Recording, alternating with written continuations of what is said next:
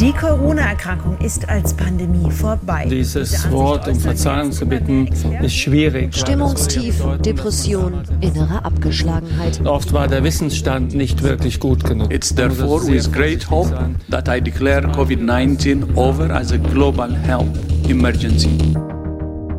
Am 5. Mai hat die Weltgesundheitsorganisation WHO den Corona-Gesundheitsnotstand für beendet erklärt. Weltweit sollen laut WHO-Chef Tedros Adhanom Ghebreyesus mindestens 20 Millionen Menschen durch die Erkrankung mit dem Coronavirus gestorben sein. Hinzu kommen die sozialen, ökonomischen und psychologischen Folgen durch die Corona-Maßnahmen. Nachdem sich die Welt eine kurze Zeit um Fragen der Gesundheitspolitik gedreht hat und von einem teils atemberaubenden Aktionismus ergriffen war, herrscht heute wieder Ruhe. Und es stellt sich die Frage, wie es so still werden konnte, denn glaubt man den Expertinnen, dann kommt die nächste Pandemie bestimmt. Und schon vor der Pandemie wurde von verschiedenen Seiten gewarnt, dass der Umgang mit globalen Gesundheitskrisen immer wieder der gleiche ist. Von Panic and Neglect ist die Rede. Also Panik und nach gebannter Gefahr kommt die Nachlässigkeit. So kann auch heute von Lehren aus der Pandemie, von Lerneffekten und auch von einer kritischen Aufarbeitung der Maßnahmenpolitik kaum eine Rede sein. Die Fragen lauten, welche Konsequenzen müssen aus der Corona-Zeit gezogen werden? Was ist die Antwort der Weltgesundheitsorganisation WHO nach mehr als zwei Jahren Pandemie auf diese Situation?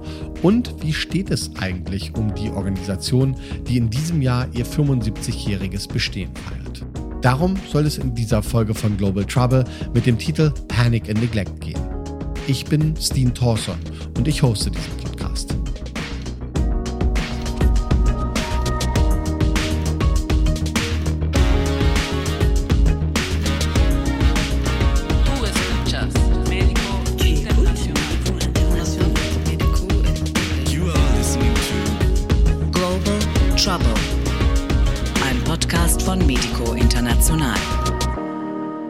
Dieser Folge spreche ich zum einen mit Andreas Wulff von Medico International.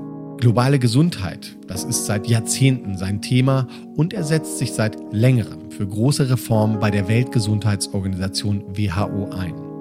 Zuletzt hat Andreas Wulff mit Medico ein Thesenpapier zum 75-jährigen Jubiläum der WHO verfasst. Was sind die Errungenschaften? Was die großen Missstände? Stichpunkt ungleiche Machtverteilung. Und wie stellt sich die WHO nach der Corona-Krise auf? Viel Kritik und Rufe nach Reformen gibt es an der Riesenorganisation, gerade aus der Zivilgesellschaft und von Gesundheitsbasisinitiativen. Doch ist die WHO überhaupt reformierbar? Aber zunächst sprechen wir mit einem alten Bekannten, den ihr vielleicht schon aus der Folge Pandemie und Versagen vom letzten Jahr kennt. Karl-Heinz Roth oder Carlo. Der Theoretiker und Sozialmediziner hat sich in seinem Buch Blinde Passagiere kritisch mit der staatlichen Pandemiepolitik auseinandergesetzt. Nachdem Katja Maurer und ich bereits im vergangenen Jahr mit ihm über seine Zwischenbilanz der Pandemiepolitik gesprochen haben, wollen wir in dieser Folge gemeinsam resümieren, was die Lehren aus der Covid-19-Pandemie sind.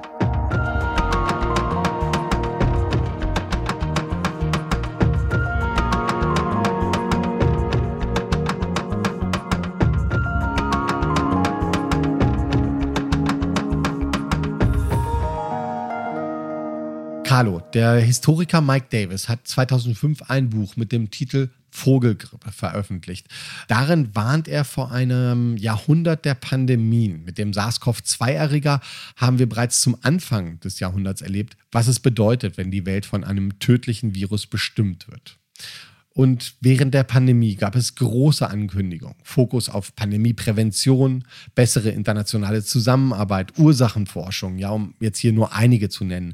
Du hast in deinem Buch Blinde Passagiere quasi zur Halbzeit der Pandemie die Pandemiepolitik unter die Lupe genommen. Schauen wir jetzt, nachdem die WHO den pandemischen Zustand für beendet erklärt hat, auf das globale Gesundheitssystem. Was sind die Lehren aus der Pandemie? Ist die Gefahr gebannt und sind wir global besser auf einen nächsten pathogenen Erreger vorbereitet? Nein, die Gefahr ist keineswegs gebannt. Äh, einmal hat Mike Davis recht behalten. Wir leben tatsächlich in einem Jahrhundert der Pandemien und die strukturellen Hintergründe, die strukturellen Ursachen bestehen unverändert weiter. Das ist die fortschreitende Naturzerstörung, die äh, immer stärker aufeinander zurückenden Naturreservate auf äh, die menschlichen Gesellschaften und die urbanen Gesellschaften. Das ist der Klimawandel, äh, der auch äh, Pandemien begünstigt. Und das ist nicht zuletzt die Massentierhaltung, die dazu führt, dass es immer wieder neue Zwischenträger für pathogene Erreger, vor allem Viren, geben wird. Also insofern hat Mike Davis leider recht. Es ist zu befürchten, dass in nicht so langer Zeit eine zweite Pandemiewelle ähnlichen Ausmaßes, vielleicht schlimmer, vielleicht nicht ganz so schlimm, kommen wird. Und äh, möglicherweise wird es eine ganz andere Pandemie sein, die mit den übrigen Atemwegserregern nichts zu tun hat. Äh, wir wissen es nicht. Das ist der eine Punkt. Der andere Punkt, wenn ich jetzt Bilanz ziehe nach dieser Zwischenbilanz, äh, die ich da veröffentlicht habe, muss ich sagen, es ist wenig gelernt worden. Die Weltgesundheitsorganisation hat sich einigermaßen durchgeschlagen. Ähm, sie hat ihre Position in wesentlichen Bereichen stabilisieren können. In anderen Bereichen war sie völlig abhängig äh, von ihren Geldgebern, den staatlichen, den öffentlichen und natürlich auch von den Großunternehmen. Man hat manchmal, wenn man ihre Berichte und ihre Memoranden und äh, auch die Berichte einiger Expertenkommissionen gelesen hat, den Eindruck gehabt, dass ihnen selbst das unheimlich ist, diese ungeheure äh, Abhängigkeit ihres Agierens. Aber sie haben sich mehr oder weniger durchgewurstelt. Das ist der eine Punkt. Äh, zum Zweiten sieht es so aus, dass keine wirkliche Aufarbeitung der Fehler stattfindet der strategischen Fehler, die weltweit gemacht worden sind. Ähm, und von daher kann es natürlich dann auch keine Aufarbeitung oder keine Erarbeitung und Entwicklung einer Alternative geben. Ähm, man kann stattdessen davon sprechen, dass die verschiedenen Lager äh, ihre Fehler mehr oder weniger beschönigen. Das Lager der Corona, äh, der Zero-Covid-Initiativen, das ja nun äh, am Fall China zeigt sich, dass einen extremen Bankrott erlebt hat, hat sich bisher, soweit ich das überblicke, nicht öffentlich mit seinen damaligen äh, extremen Positionen auseinandergesetzt. Auf der Ebene der Corona-Leugner äh, war es nicht viel anders. Und was besonders äh, ins Auge fällt und besonders dramatisch ist, ist die Tatsache, wie die politischen Klassen, also die politischen Regime, die in der Tat die Vorhand bei den ganzen äh, Gegenmaßnahmen gehabt haben, wie die reagieren. Äh, sie geben zu, dass Detail, Detailfehler gemacht worden seien, zum Beispiel, dass äh, die Masseneinsperrungen, dass die Ausgangssperren, dass die Schließung der Kitas und so weiter und so weiter äh, sich im Nachhinein als kontraproduktiv erwiesen hätte. Ähm, das tun sie, aber gleichzeitig argumentieren sie immer, es habe gar keine Alternative gegeben, man habe äh, unmittelbar agieren müssen und versuchen sich von daher von der Verantwortung zu entziehen. Es gibt nur ziemlich wenige Anzeichen, die dafür sprechen, dass weitergehende Lehren gezogen werden, aber die sind sehr mager. Und äh, insofern fällt die Bilanz doch ziemlich düster aus. Wenige Monate vor dem Ausbruch der Corona-Pandemie wurde von dem Global Preparedness Monitoring Board am Rande der UN-Generalversammlung ein Bericht zum Zustand der weltweiten Vorsorge für Gesundheitskrisen und Pandemien vorgestellt. Und da war auch Thema, dass die Staaten dringend den Panic and Neglect Modus, also Panik und Nachlässigkeit, unterbrechen müssen, der den Umgang mit Gesundheitskrisen kennzeichnet. Denn immer wieder kommt es zu dem gleichen Szenario. Die Politik reagiert mit Panik auf den Ausbruch von Epidemien und sobald die unmittelbare Gefahr bewältigt ist, werden notwendige vorsorgende Maßnahmen zur Prävention künftiger Krisen vernachlässigt. Würdest du dem so zustimmen und besteht die Gefahr nun, dass wir wieder in so einem ähm, Neglect-Modus sind? Ich glaube ja. Äh, das zeigt sich anhand der fehlenden Aufarbeitung. Wer nicht aufarbeitet, kann gar keine andere ähm, Perspektive entwickeln. Und diese Einschätzung ist völlig richtig und äh, diese Position habe ich ja auch von Anfang an vertreten in der ganzen Auseinandersetzung vor, während und nach der Publikation.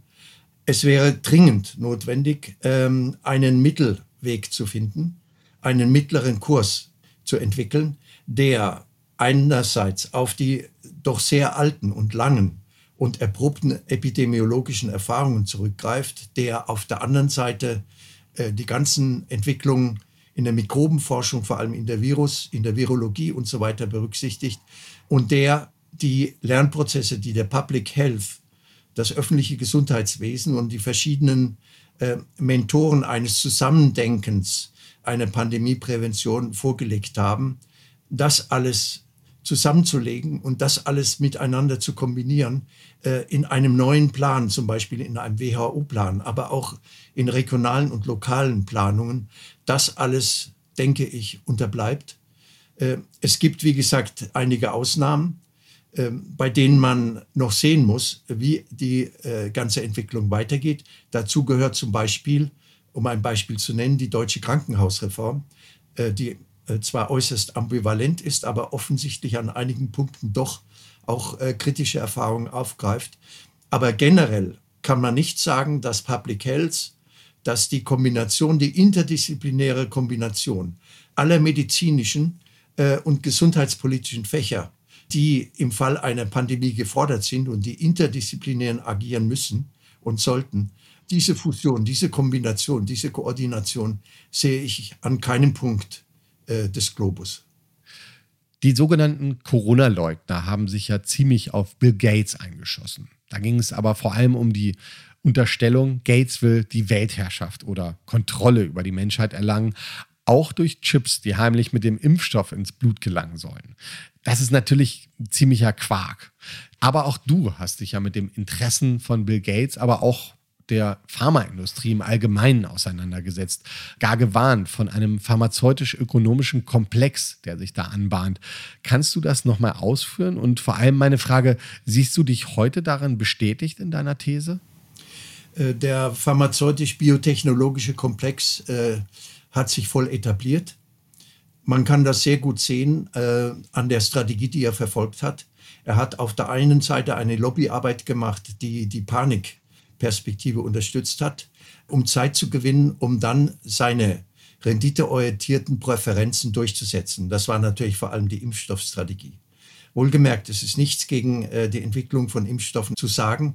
Das ist sehr wichtig und das ist eine wichtige Komponente, aber es ist nur eine Komponente unter sehr zahlenreichen, äh, die gemeinsam gewichtet werden müssten.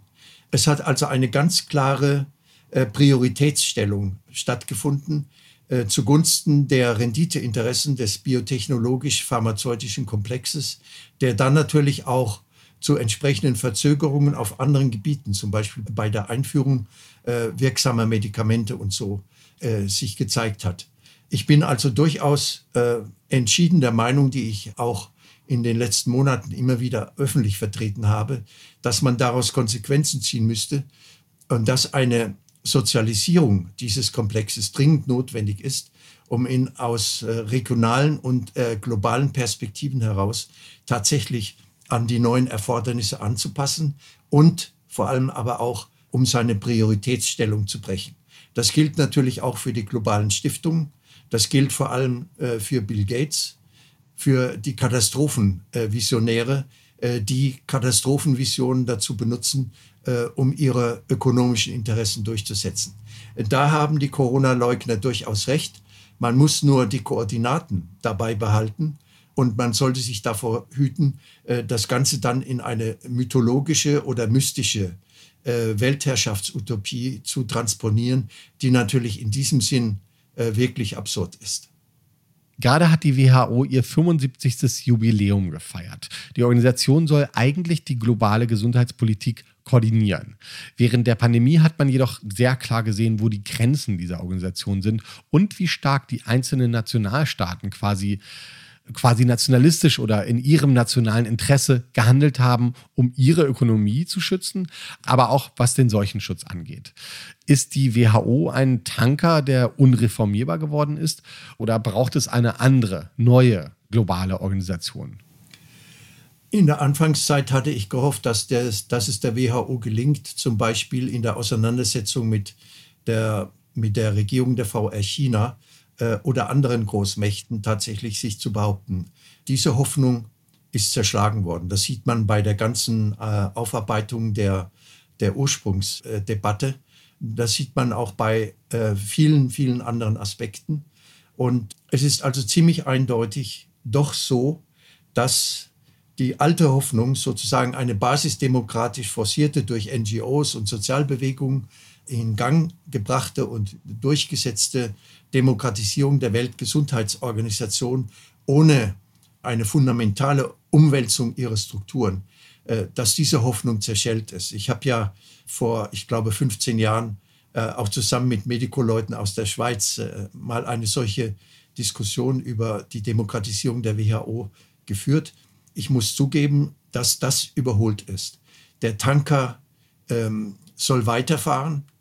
Wenn wir äh, eine alternatives und an den äh, wirklichen Masseninteressen äh, der Weltbevölkerung orientiertes, an den gesundheitspolitischen Masseninteressen der Weltbevölkerung orientiertes Gesundheitswesen und damit natürlich auch Perspektiven einer kommenden Pandemiebekämpfung in Gang bringen wollen, dann müssen wir neue Strukturen aufbauen. Das geht natürlich nur von unten. Und äh, es wird natürlich zu einer großen Problematik werden, dann von diesem unten äh, die größeren, die regionalen und auch die globalen Perspektiven äh, wahrzunehmen und äh, Schritte zu entwickeln, um in diese Richtung zu kommen. Aber ich denke, es ist eine große Herausforderung für eine alternative sozialistische Gesundheitspolitik, eine Perspektive zu entwickeln, die die durchaus vorhandenen Grassroot-Ansätze, die es weltweit gibt, zu bündeln, die Diskussion mit den NGOs zu intensivieren, Zusammenhänge mit den NGOs, die ja große Erfahrungen teilweise haben und die auch äh, vor Ort, gerade auch im globalen Süden, äh, unmessbare äh, Kenntnisse haben, auch in der Auseinandersetzung mit den Global Players der Pharma- und Biotech-Industrie. Das alles zu bündeln und eine neue globale Perspektive zu entwickeln, die tatsächlich nicht mehr am Tanker andocken kann. Dieser große, schwere Tanker WHO hat gerade seinen 75. Geburtstag gefeiert. Und das kurz nach dem Navigieren durch die schwerste Pandemie seit dem Bestehen der Organisation. Globale Gesundheitspolitik, ein Thema, was zur Hochzeit der Pandemie viele Menschen bewegt und auch interessiert hat. Jetzt scheint es still, wenn es um Pandemieprävention, WHO-Reform oder auch die Verbesserung der Gesundheitsversorgung geht. Über diese Themen macht sich Andreas Wulff viele Gedanken. Er ist Referent für globale Gesundheit bei Medico International. Zur WHO hat er gerade ein Papier mit dem Titel 7,5 Thesen zur WHO veröffentlicht und ist damit bestens im Bilde. Hallo Andreas. Hallo Stan. Wir haben ja bereits mit Karls Roth über die Lehren aus der Pandemie gesprochen. Man könnte es herunterbrechen auf Fehlanzeige. Du hast in unserem Vorgespräch davon gesprochen, dass sich die globale Gesundheitspolitik ja in so einem Panic- und Neglect-Modus befindet. Panik und Nachlässigkeit. Denn immer wieder kommt es zu diesem gleichen Szenario. Die Politik reagiert mit Panik auf den Ausbruch von Epidemien und sobald die unmittelbare Gefahr bewältigt ist, werden notwendige und vorsorgende Maßnahmen vernachlässigt. Passiert denn gerade irgendwas in diese Richtung von politischer Seite oder ist die Politik nun wieder ganz klar im Neglect, also im Vernachlässigungsmodus? Ja, vielleicht fange ich schon noch mal bei der deutschen Situation an, bevor wir in die globale Situation gehen. Ich würde sagen, interessanterweise könnte man sehen, dass diese äh, aktuelle Debatte um äh, neue Planungsnotwendigkeiten in der Gesundheitsversorgung in Deutschland, das was Karl Lauterbach da seine Revolution nennt, mit allen Einschränkungen, die das dann im Konkreten haben wird, aber tatsächlich insofern eine Lehre aus der Pandemie ist, weil man gesehen hat, dass die aktuellen herrschenden Finanzierungsmodelle für Gesundheitsversorgung auch das sozusagen versuchen, das einen Marktmechanismus regeln zu lassen, äh, wo und wie Gesundheitsversorgung entsteht, dass das in einer Situation der Pandemie nicht funktioniert und dass man da so massiv dann gegensteuern muss, dass man jetzt darüber nachdenkt, Krankenhausplanung, Gesundheitsplanung tatsächlich sehr viel stärker wieder als staatliche Aufgabe zu sehen und also soziale Infrastruktur nochmal anders zu denken als nur den interessierten Akteuren, also den Krankenhäusern selber, den Ärztinnen und Ärzten zu überlassen. Und das würde ich sagen, bei aller Vorsicht, was dann daraus kommt, ist etwas, was wir, sag ich mal, auch als Arzt, der im Verein Demokratischer Ärztinnen und Ärzte aktiv ist, die sich sehr viel, viele Jahre schon damit beschäftigen, wir vor der Pandemie so nicht gesehen haben. Und ich glaube, die Bereitschaft, da nachzusteuern und zu sagen, na, man muss Vorhaltekapazitäten haben, man muss die Arbeitsbedingungen auch in den Kliniken verbessern, damit wirklich auch strukturell dann auch in solchen Katastrophenfällen solche Ressourcen zur Verfügung stehen. Das hat sich tatsächlich geändert. Würdest du das auch in Bezug auf die Arbeitssituation so sagen? Es sollen ja bald mehr als eine halbe Million Pflegekräfte fehlen, weshalb Außenministerin Annalena Baerbock und Arbeitsminister Hubertus Heil jetzt um die Welt reisen, um Pflegekräfte anzuwerben. Ja, die Notwendigkeit nachzusteuern oder sehr deutlich zu sagen, es fehlen nicht die Menschen, die das machen könnten, sondern die Menschen sind aus den Jobs gegangen, haben so weit reduziert, dass sie das überhaupt noch aushalten, da zu arbeiten.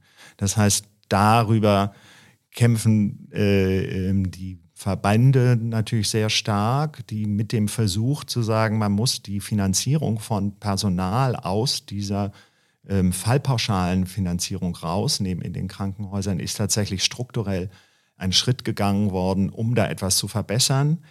Wahrscheinlich geht das nicht schnell genug, um jetzt deutlich zu zeigen, da verbessern sich jetzt Gesundheitsversorgung im unmittelbaren Moment. Deswegen gibt es diese ähm, Kampagnen auch zu versuchen, eben Fachkräftemigration, Fachkräfteabwerbung, die es ja letztlich ist, ähm, zu intensivieren. Das bleiben alles Tropfen auf die heißen Steine unserer Einschätzung nach. Es muss in jedem Land gesehen werden, dass die eigenen Strukturen tatsächlich stark genug sind und äh, auch eben mit den Menschen zusammen, die in diesen Strukturen arbeiten, Bedingungen zu schaffen, die das langfristig auch als Lebensarbeitsplatz möglich machen. Und da denke ich, wird es nicht aufhören. Die Streiks werden nicht aufhören. Und ich glaube, da ist ein Mobilisierungsgrad auch erreicht, den es auch vorher so nicht gab. Auch das hat sich in den letzten fünf Jahren nicht nur durch Corona, sondern schon vorher auch verändert. Gehen wir eine Stufe höher, vielleicht zu deinem, ich weiß nicht, Herzensthema. Auf jeden Fall arbeitest du sehr viel und intensiv zu dem Thema äh, globale Gesundheit. Es ist interessant, in meiner Wahrnehmung war das zur Hochzeit der Pandemie wirklich ein unheimlich spannendes und auch von vielen als wichtig empfundenes Thema. Jetzt gähnen viele und wollen eigentlich nichts mehr davon hören, so mein Eindruck jedenfalls. Du hast sowohl selbstorganisierte lokale Initiativen im Blick, wie auch das Geschehen um die Weltgesundheitsorganisation WHO. Die hat gerade ihren 75. Geburtstag gefeiert. Du setzt dich mit Medico International seit Jahren für eine grundlegende Reform der WHO ein. Zentral sind dabei für euch die Forderungen, dass die Organisation unabhängiger von den Interessen mächtiger Industriestaaten und auch der Pharmaindustrie sein muss. Kannst du uns mal an einem Beispiel erläutern, wie diese Einflussnahme konkret aussieht? Wie hat sich vielleicht auch diese Abhängigkeit denn zum Beispiel während der Pandemie gezeigt? Ja, also ein, ein klassisches Beispiel ist immer das, weil die WHO, da kommen wir später noch drauf, ähm, eben nur noch einen ganz kleinen Teil ihrer Finanzierung wirklich aus unabhängig einsetzbaren Mitgliedsbeiträgen bekommt, letztlich die wohlhabenden reichen Staaten immer auch mit zusätzlichem Geld zusätzliche Arbeitsschwerpunkte der WHO bestimmen können. Ein deutliches Beispiel in der äh, WHO, äh, wo große Programme, die die WHO durchführt, durch zusätzliche Beiträge von wohlhabenden Mitgliedstaaten oder Stiftungen in diesen Mitgliedstaaten ist das äh, Polio-Ausrottungsprogramm, die Kinderlähmung, die für die US-amerikanische Öffentlichkeit seit den großen Pandemien der 50er Jahre ein großes Herzensthema ist und die inzwischen eben ähm, nur noch mit, in sehr wenigen Ländern tatsächlich präsent ist und trotzdem eine enorme Infrastruktur aufrechtgehalten wird, um eben die Idee, dass man eine weitere Krankheit nach den äh, Pocken ausrotten kann, tatsächlich nochmal umzusetzen. Also und dieser, diese Schwerpunktsetzung, da sind die Geldgeber der WHO ganz massiv mit dran beteiligt. Das ist zum Beispiel ein Weg, in dem eben sich große Länder, auch kleinere Länder, quasi bei der WHO ihre Lieblingsprogramme, sag ich mal, finanzieren können. Und gerade auch die Vernachlässigung beispielsweise von nicht übertragbaren Krankheiten, die einen großen Teil der modernen Krankheitsspektren ausmachen ähm, bei der WHO, hat auch damit zu tun, dass dieser starke Fokus auf Infektionskrankheiten historisch in den Ländern sehr stark auch ähm, in den Vordergrund steht. Die WHO ist faktisch aber ja wirklich abhängig von dem Geld einer ja, paar weniger Staaten, darunter die USA und Deutschland, aber auch von dem Geld zum Beispiel der Stiftung von Bill Gates. Ohne das Geld wäre die WHO noch handlungsunfähiger. Mit dem Geld fließen die Interessen der Staaten und privaten Stiftungen ein. Ja, wie finanziert sich denn die WHO äh, genau und was sind da die Probleme mit der Interessenpolitik? Also wie kommt man vielleicht auch aus diesem Dilemma dann raus?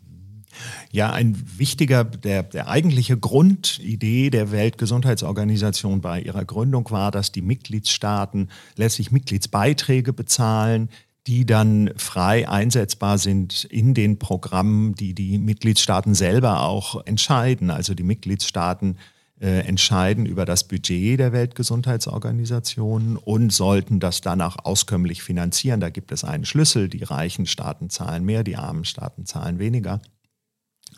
Und dieser Schlüssel oder dieser Mechanismus der Mitgliedsbeiträge ist über viele Jahre, Jahrzehnte ähm, eingefroren gewesen, auch auf Initiative von Staaten, die der WHO sozusagen eben weniger Handlungsspielraum geben wollten. Die USA stehen da ganz immer im, im Vordergrund, so wie sie auch bei anderen internationalen Organisationen wie UNICEF ihre hohen Beiträge dafür eingesetzt haben, bestimmte Politiken durchzusetzen. Und dadurch sind quasi mittlerweile nur noch 15 Prozent, maximal 20 Prozent der Jahresbudgets tatsächlich durch diese Mitgliedsbeiträge gedeckt und alles andere muss die WHO quasi aktiv einwerben, so wie so ein Drittmittelverfahren, in dem sie dann eben von ihren wohlhabenden Mitgliedsländern auch von internen, großen internationalen Gesundheitsinitiativen äh, wie Gavi, die die äh, Impfkampagnen machen, oder auch mit Weltbank-Kooperation und eben auch mit privaten Stiftungen wie die Gates Stiftung, die Rockefeller Foundation, dann äh, das Geld zusammensammeln muss, oft eben jede Abteilung der WHO, jedes einzelne Department dann nochmal selbst und auch die ineinander, miteinander in Konkurrenz geraten dadurch. Und diesen Mechanismus, das ist als Problem schon erkannt, auch bei den Mitgliedsländern. Die haben sich im letzten Jahr schon darauf geeinigt, diesen Mitgliedsbeitrag substanziell zu erhöhen, sodass es in die Richtung von 50 Prozent zumindest wieder laufen soll, über etliche Jahre hinaus. Das wurde nochmal bestätigt dieses Jahr. Man muss jetzt sehen, ob das auch tatsächlich passiert. Die deutsche Regierung war da sehr aktiv dabei, diese Erhöhung auch zu machen. Das muss man ihr zugute halten. Ähm, de facto bleibt aber erstens die zweite Hälfte oder eben im Moment auch noch mehr Geld, das dann doch wieder durch ein, durch ein Sammelverfahren äh, mit externen Gebern zusammengesammelt werden muss. Und das macht weiterhin die WHO sehr unbeweglich natürlich in solchen Situationen, auch von Katastrophen, wenn man immer erst wieder einen extra Call for Money auflegen muss damit man dann eben in so einer Situation tatsächlich auch neue Kräfte anwerben kann. Das ist ein großes Problem. Das führt auch dazu, dass es ganz wenige Leute bei der WHO gibt, die wirklich dauerhaft, Jahre, viele Jahre lang auch den Kern der Struktur bilden können, weil ganz viel Arbeit immer nur von temporär angeheuerten äh, Mitarbeitern gemacht, Mitarbeiterinnen gemacht werden kann, für die es dann gerade mal für eine Weile Geld gibt und die anderen nicht. Also institutionell verdünnt sich dann einfach auch die Basis, auf der eine wirklich global unabhängige Organisation wie die WHO arbeiten kann. Hm. Hast du da eigentlich mal äh, zufällig eine Zahl? Also jetzt zum Beispiel Ziel ist ja äh, bei der NATO, die, äh, die Staaten sollen zwei Prozent ihres Etats äh, ausgeben. Gibt es da einen Vergleich irgendwie? Würde mich jetzt interessieren. Naja, die, die eigentlichen Mitgliedsbeiträge sind ja gar nicht so hoch. Also jetzt in den, von den Staatsbudgets ausgesehen. Ja. Also Deutschlands Mitgliedsbeitrag beträgt 130 Millionen Euro. Das ist jetzt im Vergleich zu dem, was Deutschland zum Beispiel für die großen internationalen Gesundheitsfonds, Global Fund to Fight AIDS, Tuberculosis, Malaria, die Gavi-Impfinitiative, das sind etliche Milliarden, die Deutschland da einbringt über viele Jahre. Das heißt, äh, in diesem Fall ist es gar nicht so sehr, dass, dass man sich darauf einigt, dass tatsächlich, äh, dass das den Ländern jetzt in dem Sinne wehtun würde. Entscheidende Debatten waren immer die Frage, wenn die WHO es schafft, quasi ihre Mitgliedsbeitragsstruktur substanziell nochmal zu erhöhen, ob das dann auch insgesamt in der UN Begehrlichkeiten weckt und äh, dann eben auch entsprechend die Länder immer vorsichtig sind, an der einen Stelle diese Beiträge zu erhöhen, weil sie Angst haben, auf der anderen Seite äh, kommen, an der anderen Stelle kommen dann ähnliche Nachforderungen. Das ist so ein bisschen, was ich aus den internationalen Diskussionen weiß.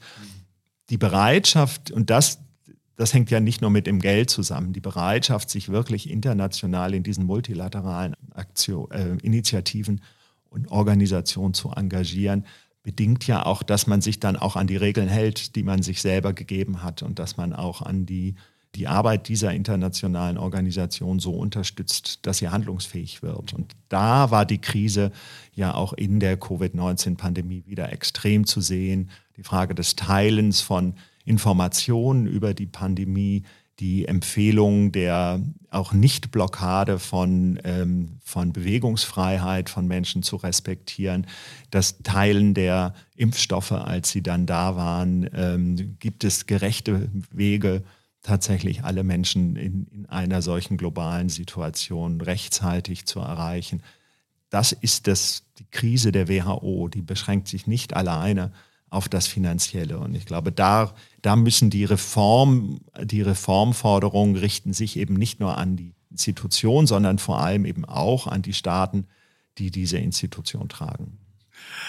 In dieser ganzen Debatte hat äh, Karls Roth sogar in Anlehnung an ja diese älteren Debatten um einen militärisch-ökonomischen Komplex jetzt vor einem pharmazeutisch-ökonomischen Komplex gewarnt.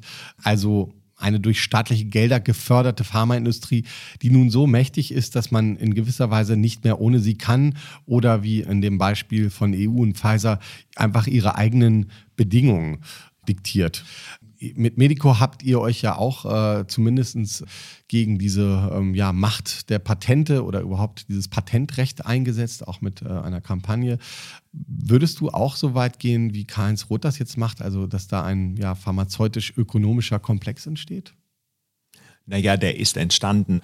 Aber die, die enorme Dynamik und die enorme Macht dieses großen pharmazeutisch ökonomischen Komplexes, der ist seit vielen Jahrzehnten sehr gut beschrieben.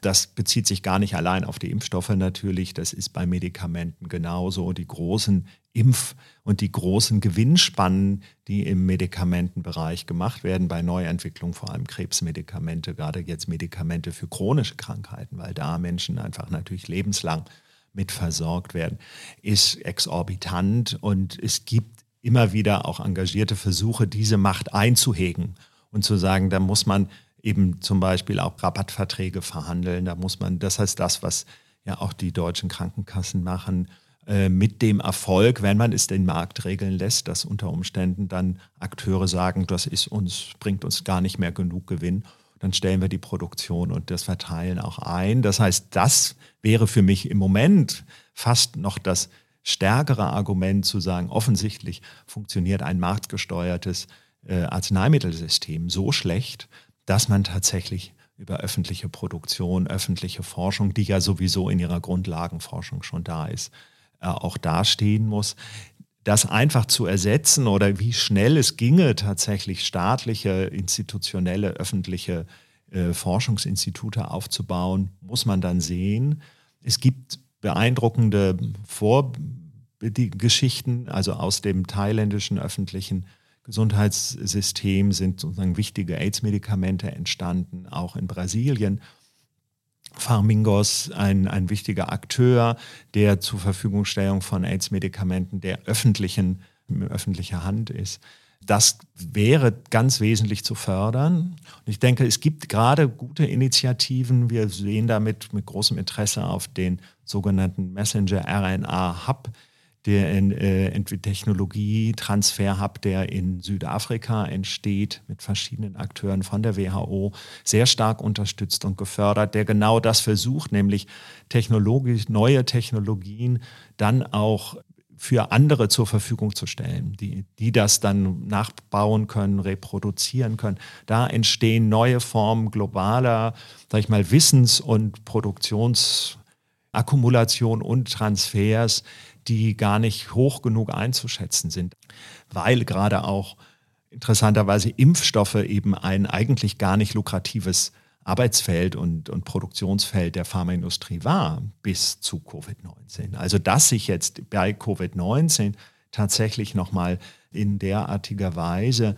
eine ganz neue Technologie, die Messenger-RNA-Technologie, als erfolgreich erwiesen hat, die für ganz andere Dinge, nämlich für Krebsmedikamente, eigentlich entwickelt worden ist, würde ich sagen, ist ein großer Glücksfall auch innerhalb der Bewältigung der Pandemie. Und da würde ich sagen, da würde ich auch Carlo Roth nicht recht geben, die Notwendigkeit tatsächlich so schnell oder die äh, Medika äh, Impfstoffe zu entwickeln, hing natürlich wesentlich damit zusammen, dass man versucht hat, aus diesen restriktiven äh, Infektionsvermeidungsstrategien der Lockdowns der sozialen Distanzierung auch rauszukommen, weil man weiß, dass das nur temporär äh, möglich ist. Dass man, dass die primär gesteuert wurde, das ist bei medikamentöser Behandlung von Viruserkrankungen völlig andere Sache. Das haben wir schon bei den, den schweren Grippe Pandemien gesehen, dass da die Tamiflu-Katastrophe, also mit einem Medikament, das vermeintlich wirkungsvoll war, das in Massen eingebunkert worden ist und dann deutlich wurde, dass die Pharmaindustrie, die das herstellt, die Studien zurückhält, die deutlich machen, dass das gar nicht wirksam ist und solche Sachen. Also da ist natürlich, muss man immer den kritischen Blick auf die Profitinteressen der Akteure werfen, ohne ihnen immer schon zu unterstellen, dass sie die Faden, die äh, Strippenzieher im Hintergrund sind. Du selbst warst ja schon aktiv während der AIDS-Pandemie, kennst also sehr gut die Bewegung auch von unten für eine bessere Gesundheitsversorgung, auch die Kämpfe darum. Das Netzwerk Care Revolution hat kürzlich zum Internationalen Tag der Pflege im Mai gefordert, es bräuchte eigentlich so etwas wie Care Räte, also Pflegeräte. Bräuchte es mehr solche so basisdemokratische Gesundheitsinitiativen? Könnte das eben auch eine Antwort sein auf ähm, diese globale Gesundheitskrise, in der wir uns ja auch in postpandemischen Zeiten irgendwie befinden? Ja, ich denke, also einerseits ist die Frage, können sich Care Workers, die quasi nicht traditionell eben in, in, in formalisierten Arbeitsbedingungen arbeiten, also und gewerkschaftlich organisiert sind, wie wir das jetzt sehr beeindruckend gesehen haben. Ich würde das im Gegensatz zu Carlo Roth nicht runterspielen. Die äh, Bedeutung gerade der Verdi auch initiierten und auch unterstützten Streiks um, um bessere Arbeitsbedingungen, die auch nicht von der Gewerkschaftsbürokratie ausgegangen sind, sondern von den Basismitgliedern reingepusht worden sind. Das bleibt enorm wichtig. Gleichzeitig findet ganz viel Care-Arbeit außerhalb dieser formalen Arbeitsbedingungen statt, die zu organisieren oder deren Stimme auch zu verstärken, wie das die Care Revolution Bewegung macht, ist enorm wichtig, also zu signalisieren, dass das auch eine Perspektive eben in eine andere Ökonomie hineingeht, das ja auch nochmal in den größeren Debatten verweist, äh, wie wir produzieren wollen in einer Post-Growth-Gesellschaft, die notwendig wird durch den Klimakrise die Frage, wie kann man das strukturell dann mit in, Entscheidungssituationen einbinden. Ich denke, da gibt es interessante Ansätze von neuen Initiativen von Gesundheitsarbeiterinnen, die sich lokal in Kiezen organisieren. In Hamburg, eben wo Carlo Roth lebt, gibt es die Poliklinik auf der Veddel, die solche äh, Nachbarschaftsgesundheitszentren schafft und eben mit den Nachbarschaften tatsächlich auch Formen der Abstimmung der, der Mitentscheidung versucht. In Hamburg, in Berlin gibt es das hier in Neukölln, auch in Rollbergen mit dem Gesundheitskollektiv. Das, ist, das sind langfristige Prozesse. Ich würde mir wünschen, dass zum Beispiel die große Aufmerksamkeit, die die Gesundheitsämter in Deutschland als die traditionelle, auch sehr verfestigte Struktur des Public Health Arbeitens, dass die sich sozusagen auch solchen nachbarschaftlichen Räten, Gesundheitsräten für ihre Nachbarschaften auch öffnen, also auch Wege finden, tatsächlich die Stimmen der Menschen, für die sie da sind, in einer strukturierten Form mit einzubeziehen. Natürlich wird es da immer Konflikte geben, wer welche Ressourcen bekommt und wessen möglicherweise krankheitswichtiger ist oder wessen Interessen zur Gesundheitsförderung äh, mehr im Vordergrund stehen werden. Aber das ist notwendig, damit Menschen tatsächlich das Gefühl haben, Institutionen handeln nicht über ihren Kopfen und bestimmen ihr Leben, wie das eben durch die Pandemie sehr stark ja entstanden ist. Also wo man sagt, da kommt auf einmal das Gesundheitsamt und ruft mich an, weil ich äh, infiziert bin und sagt mir, wie lange ich zu Hause bleiben muss. Wenn das nicht eine Vermittlungsebene hat, zu sagen, ich verstehe, warum das notwendig ist, dann, dann haben wir ein großes Problem. Und ich glaube, da würde ich mir wünschen, dass dieser Aufbruch und auch dieser Aufwuchs, der ja die deutschen Gesundheitsämter versprochen worden ist in der Pandemie, dass der dafür auch genutzt wird und nicht nur, weil sie die sich institutionell mit mehr Personal auszustatten, was auch sicher notwendig ist, aber nochmal auch tatsächlich mehr Aufmerksamkeit zu haben, ihre Arbeit in die Nachbarschaft, in die Gemeinde hinein zu vermitteln und auch sich da beraten und möglicherweise auch mitbestimmen zu lassen von den Menschen selbst. Das wäre ein Weg hinsichtlich auch tatsächlich dieser Krise, die wir, die wir jetzt noch gar nicht angesprochen haben, aber tatsächlich dieses Misstrauens gegenüber staatlichem Handelns in der Pandemie ähm, etwas entgegenzusetzen, was eben keine keine Corona-Leugner und, und Verschwörungstheoretiker fördert, sondern tatsächlich ernst meint, sich dem Vermittlungsproblem auch in staatlichem Handeln in der Gesundheitssituation auch zu stellen. Das war doch ein schönes Schlusswort. Andreas, ähm, vielen Dank für das interessante Gespräch. Vielen Dank, Stehen. Wer da noch weiterlesen will, Andreas hat unter anderem einen Text zu den jetzt notwendigen Reformen der WHO geschrieben. Er heißt 7,5 Thesen zur WHO und auch einen anderen Text zum 75. Geburtstag der WHO, der sich kritisch mit der Organisation auseinandersetzt. Die Links dazu findet ihr in den Show Notes. Und auch die nächste Folge ist schon in Planung. Darin geht es um die aktuelle Situation in Haiti. Global Trouble ist der Podcast von Medico International, gehostet von mir, Steen Thorson, Redaktion Mario Neumann und Karin Zennig, Musik Jakob Hersch, Producer Max Stern.